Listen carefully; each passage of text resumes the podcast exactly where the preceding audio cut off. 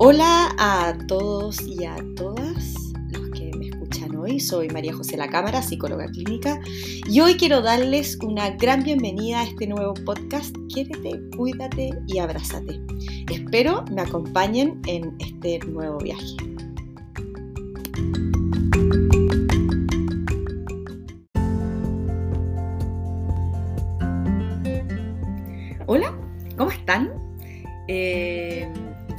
Infinitamente feliz de tenerlos en este primer episodio del podcast Quiérete, cuídate y abrázate. Hoy día les traigo un tema, o más bien una pregunta, que por lo menos a mí me ha rondado en la cabeza esta última semana. ¿Autoestima o autocompasión? La realidad es que a través de los años nos han dicho, o nosotros los mismos psicólogos hemos impulsado la importancia de tener buena autoestima. Y la verdad es que últimamente, y sobre todo con los últimos hechos de esta semana acerca del bullying, la depresión, eh, la cantidad de enfermedad en salud mental, me he llevado a cuestionarme qué es lo que tenemos que empezar a cambiar o qué switch necesitamos darle vuelta para realmente hacer un cambio a nivel cultural. Los invito a esta reflexión que espero sigan conmigo. Tenemos algunos audios, algunos invitados y espero la disfruten.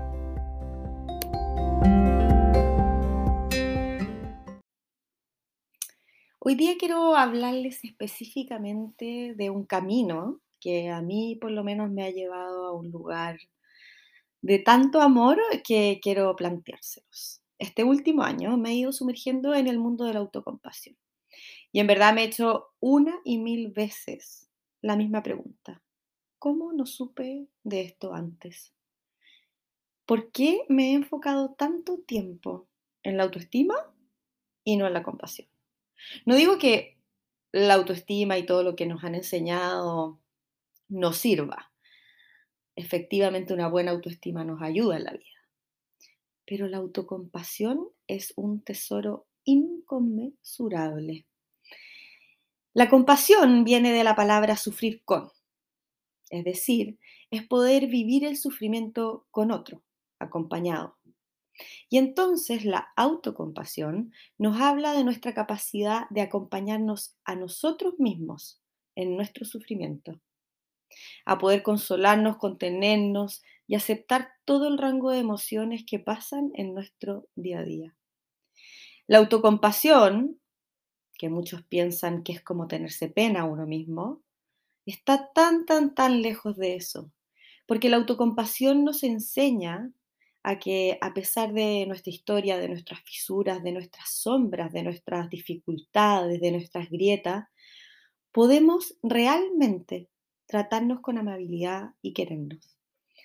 La autocompasión nos ayuda a sentirnos humanos a sentir que somos parte de una humanidad compartida.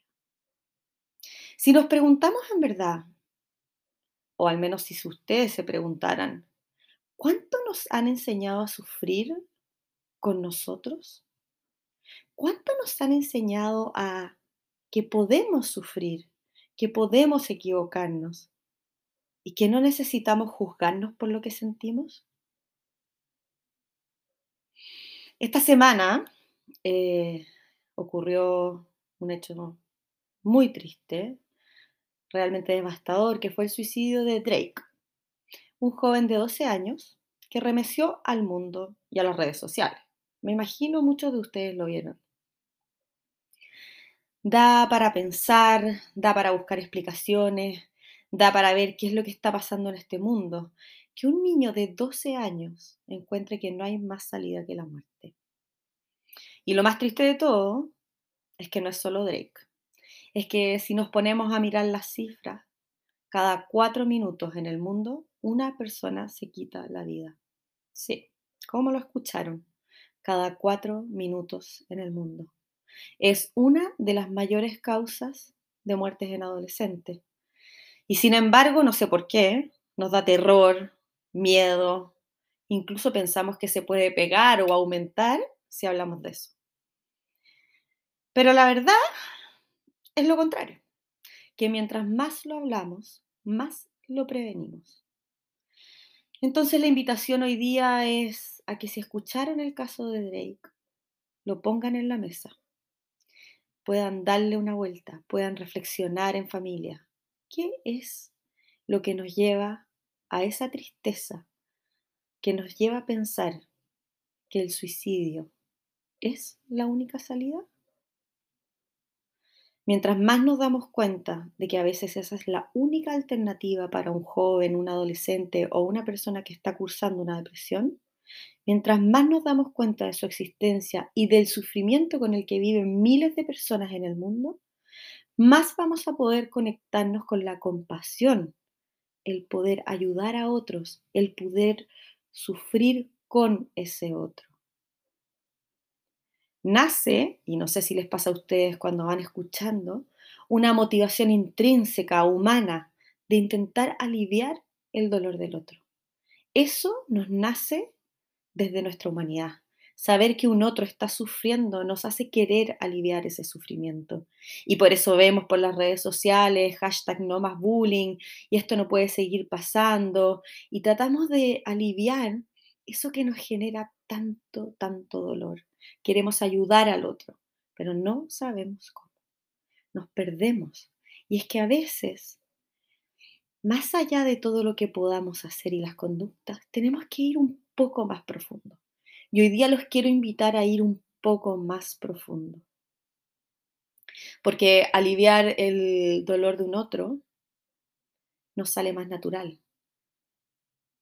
Pero si no logramos conectarnos con poder aliviar nuestro dolor, con poder tratarnos con mayor amabilidad a nosotros mismos, va a ser muy difícil que el cambio ocurra. Al final, la compasión está en todas y en todos, en todo, en todo el mundo que nos rodea. Si yo fuera capaz de no juzgarme frente a mi sufrimiento o frente a mis errores, si pudiera darme cuenta que sufrir es humano, que nuestra vulnerabilidad es compartida por todos los que nos rodean, porque todos sufrimos, todos cometemos errores, a todos nos da vergüenza. Seguro que si pudiéramos mirar esa humanidad compartida, podríamos pedir más ayuda. Si fuéramos capaces de conectar con nuestros dolores y hacernos más conscientes de lo que nos pasa hoy, en nuestro presente, buscaríamos de seguro maneras de aliviarlo en vez de esconderlo y criticarnos por sufrir. La mayoría de las veces pasa que no queremos o nos da vergüenza contar lo que nos pasa. No queremos preocupar a un otro. Nos sentimos tontos, nos sentimos un bicho raro, sentimos que no tenemos el derecho a sufrir y entonces lo escondemos. ¿Cómo podemos aliviar nuestro sufrimiento si ni siquiera nosotros nos dejamos sentirlo? ¿Nunca les ha pasado que para sufrir menos a veces buscan otro sufrimiento peor? Es muy loco, pero el buscar ese otro sufrimiento peor de alguna manera invalida nuestro sufrimiento. Y muchas veces lo hacemos con un otro. Si un otro está sufriendo o le pasa algo, tendemos a decirle sí, pero bueno, lo mejor es que, o lo bueno es que pasó antes de. ¿Realmente necesitamos aliviar así el sufrimiento? ¿Es eso aliviar el sufrimiento? ¿O la verdad es que lo estamos invalidando? ¿Qué pasa si diéramos más espacio al sufrimiento? Porque sufrir obviamente no es comparable porque cada uno tiene su vida y cada uno sufre desde su propia vereda, con su propia historia, con sus propias luces, sombras, con sus propias personas cercanas. Sufrir es algo tan individual y tan único que no es comparable. Pero pareciera ser que vivimos en un mundo en donde el sufrimiento no tiene cabida, donde preferimos mirar a un otro que sufre más para poder invalidar lo que estoy sintiendo sentimos que somos bichos raros, que en realidad no deberíamos sufrir, que en verdad tenemos que seguir adelante y ponerle el hombro a todas las dificultades. Pareciera ser que nos han enseñado a creernos el cuento, a ser fuertes, exitosos y a mostrarnos siempre bien. ¿No encuentran que nos han enseñado muy poco a lidiar con nosotros mismos y a lidiar con nuestras emociones de una manera más amable? Piensen conmigo, y yo me lo pregunto y me lo cuestiono. ¿Cuántos de esos suicidios serían evitables si no nos sintiéramos un bicho raro por sufrir? ¿Cuánto de ese bullying que lleva al sufrimiento dejaría de existir si no necesitáramos destacar por sobre otro? ¿Cuánto sufrimiento cesaría y se acabaría si nos aceptáramos como humanos imperfectos y le permitiéramos a nuestros hijos ser imperfectos y cometer errores? A ratos me da como risa lo, lo paradójico de que todos luchamos contra el bullying, sin embargo alimentamos una sociedad enfocada a la competencia y al éxito. El buller no es tan solo un buller, es una persona que sufre y no sabemos qué es lo que está sufriendo. Con esto no quiero santificar al victimario, pero quiero que entendamos que esa persona tiene una historia. Esa persona también está sufriendo. Esa persona también necesita ser validado y querido y no lo está logrando. El buller también es humano, pero probablemente no le han enseñado a que se puede caer, a que puede ser imperfecto y a que no necesita ser exitoso o el más choro o el más increíble para ser querido y amado. La víctima, por otro lado, no cuenta. Se queda con la vergüenza de ser la persona herida la persona burlada, la persona que es rara. Y entonces es tanta la vergüenza que lo lleva a esconder lo que siente. Porque quizás soy un bicho raro, quizás me merezco que me molesten. ¿Qué pasaría si a él le enseñaran que existe un espacio en donde puede sufrir? ¿En donde no es un bicho raro? en donde la vergüenza la sentimos todos y que cuando se habla de esa vergüenza pierde poder? ¿Qué pasaría con todos esos que miran lo que pasa? Si supieran que desde el sufrimiento son cosas que solamente lo siguen alimentando. Hoy día hablando con una querida amiga psicóloga, Isabel Huerta, eh, le pedí que me mandara un audio acerca de lo que ella pensaba. Porque se los quiero compartir, porque aquí todas las miradas caben, porque todas las miradas son importantes. Y entonces les quiero dejar este audio para que también podamos darle otra vuelta más a lo que estamos hablando. Es un audio cortito, pero de gran, gran profundidad. Pueden encontrar a la Isabel Huerta en su Instagram y en Conscientemente una tribu que creó con todo el cariño para seguir ayudando. Aquí les comparto su audio.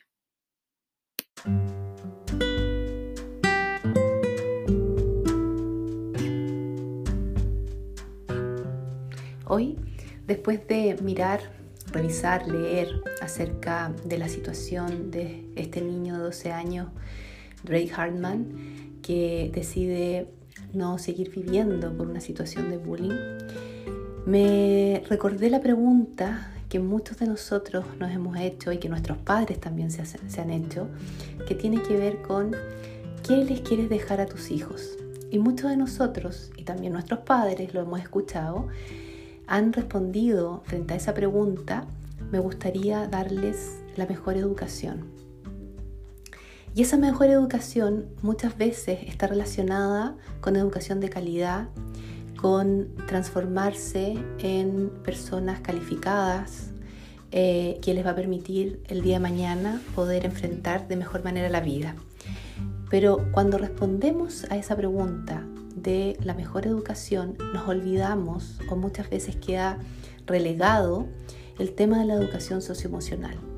Y es ahí donde yo creo, a propósito de lo que hemos estado escuchando, mirando en las redes, acerca del suicidio infantil, a propósito del bullying, es donde tenemos que poner todo el foco. La empatía, la compasión, el respeto, el cariño, eh, son claves para poder lidiar en un mundo. Esa educación es la que ojalá les podamos transmitir y dejar a todos nuestros hijos.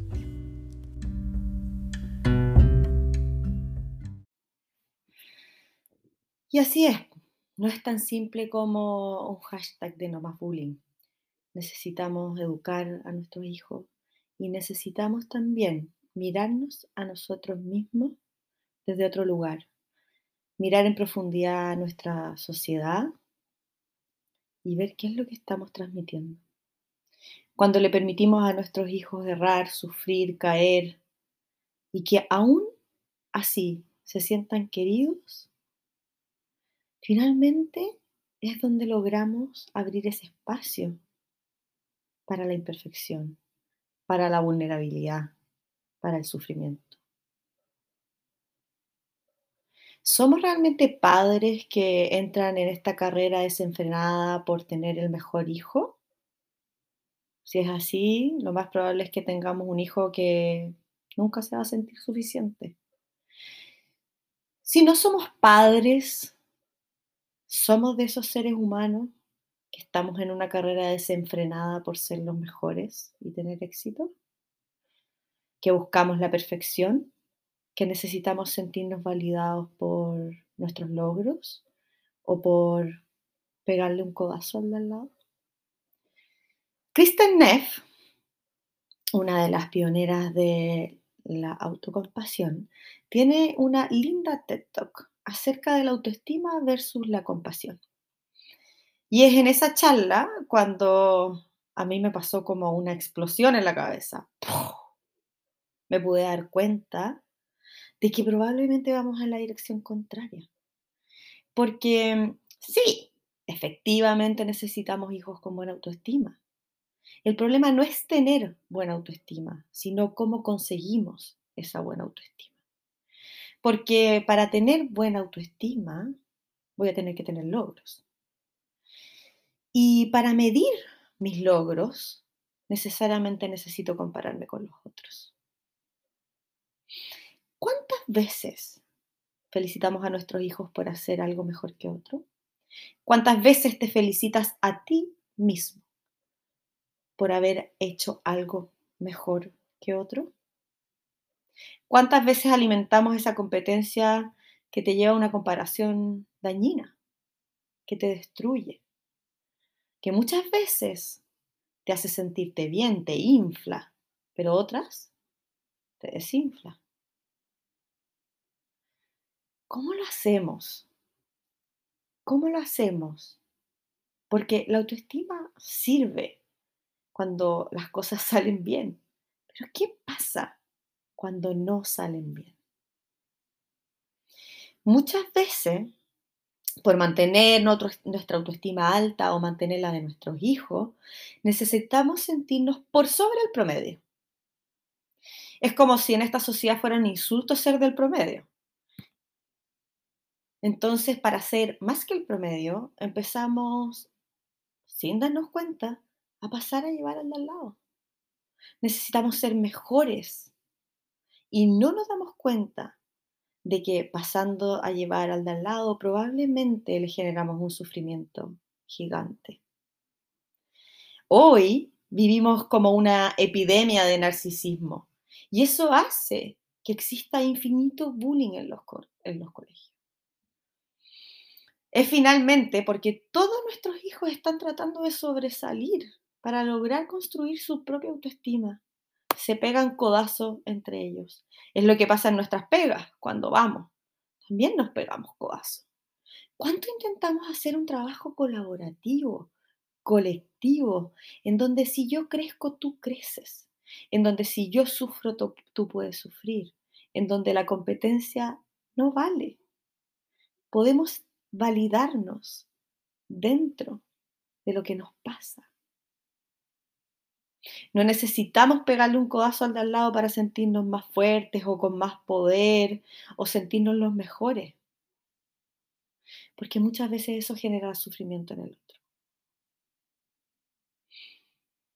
Incluso si lo pensamos como adultos, la misma comparación a la que sometemos nuestros valores o nuestras posturas políticas, es como que necesitan estar bien las de nosotros y no las de al lado. Es como que necesitamos tener la razón y saber que la de nosotros es la mejor postura. Finalmente eso también muestra una necesidad que tenemos nosotros de reforzar nuestra propia autoestima.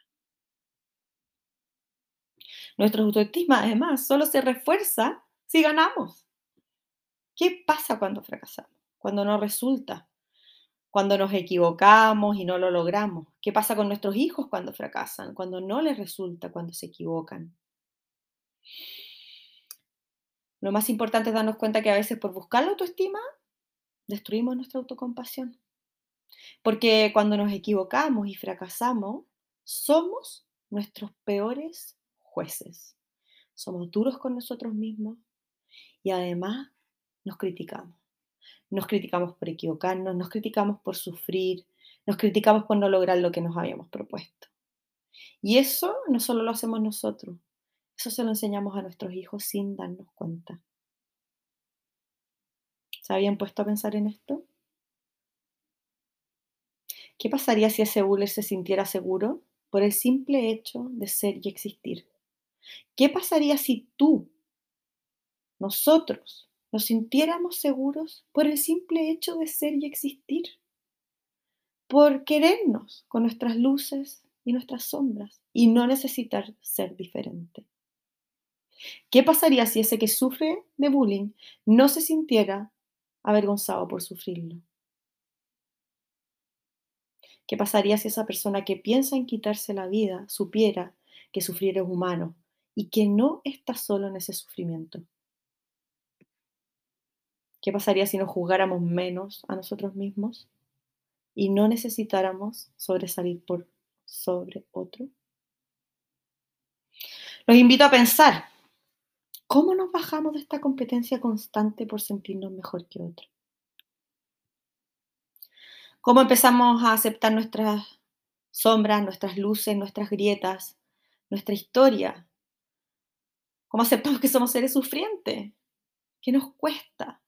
Y que necesitamos aliviar nuestro dolor, pero que ese dolor solo se alivia con un otro y con tratarnos mejor a nosotros mismos.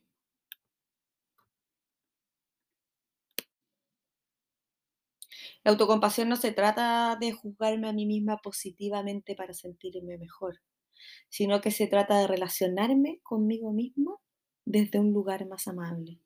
Qué distinto, ¿no?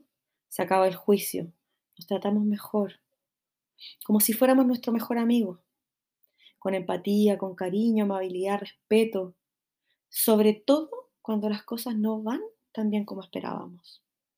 ¿Se han puesto a pensar cómo se tratan a ustedes mismos cuando las cosas no funcionan? ¿Cuánto se critican? ¿Cuánto realmente son capaces de abrazarse en eso que no resultó? La autocompasión también se trata de darnos cuenta que somos parte de una humanidad compartida, donde cada ser humano sufre y vive desde su propia historia. Entonces no somos bichos raros que andamos sufriendo por el mundo, que somos los únicos imperfectos, que nos equivocamos y que por eso podemos ser objeto de burlas o sentir miedo a que no me quieran por no ser lo suficientemente bueno. La autocompasión se trata de saber que vivimos en un mundo en donde todos somos humanos imperfectos que sufren.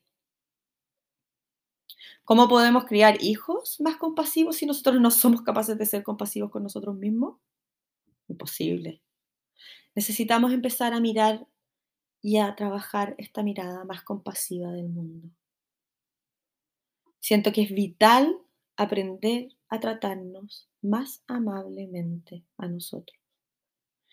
Creo que necesitamos dejar el miedo de preguntar y encontrar respuestas de tristeza, que el otro nos diga que está triste, que está mal. No tengamos miedo a hablar de suicidio o a preguntar sobre él. No tengamos miedo a hablar del dolor humano, porque podemos sentirnos así algún día nosotros. Y entonces necesitamos darle un espacio a los otros para que también sientan que pueden vivir eso.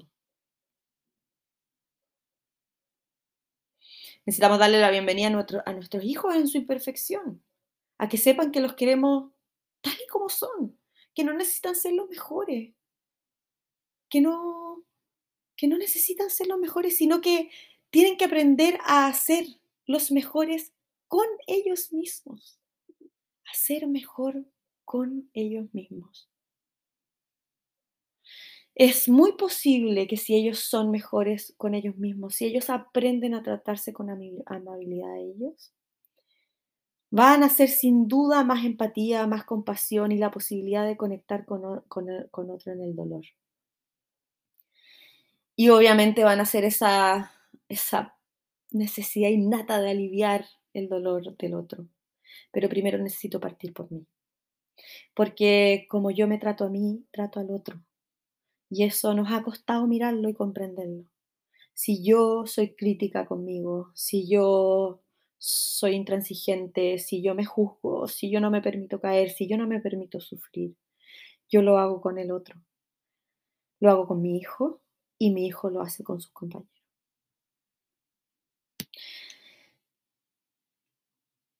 Insisto, no es solo poner un hashtag de no más bullying. Necesitamos que todos nos bajemos de esa trotadora que nos exige ser los mejores para sentirnos seguros y cultivar muchísimo más la capacidad de querernos tal y como somos, de hablarnos con más cariño, de darnos la posibilidad de relacionarnos con nosotros mismos de otra manera. Solo así vamos a lograr que nuestros hijos no sientan la necesidad de tener que opacar a otro o agredir a otro para ser mejor si no se sienten amados y queridos por simplemente ser y existir, sobre todo en su vulnerabilidad y en sus errores, será muy difícil que podamos cambiar algo.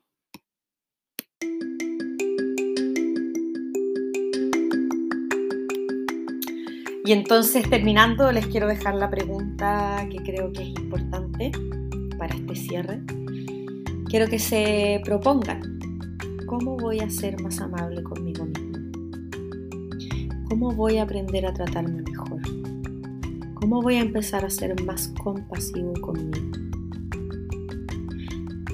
Indudablemente es eso lo que va a llevar a que se irradie a todos los que nos rodean, incluyendo a sus hijos. Espero hayan disfrutado este capítulo, este primer capítulo, y espero que me acompañen en todos los que vendrán. Soy María José La Cámara, psicóloga clínica. Este es el podcast Quiérete, Cuídate y Abrázate. Y pueden seguirme en, mis redes sociales, arroba José La Cámara Psicóloga. Un besito a todos.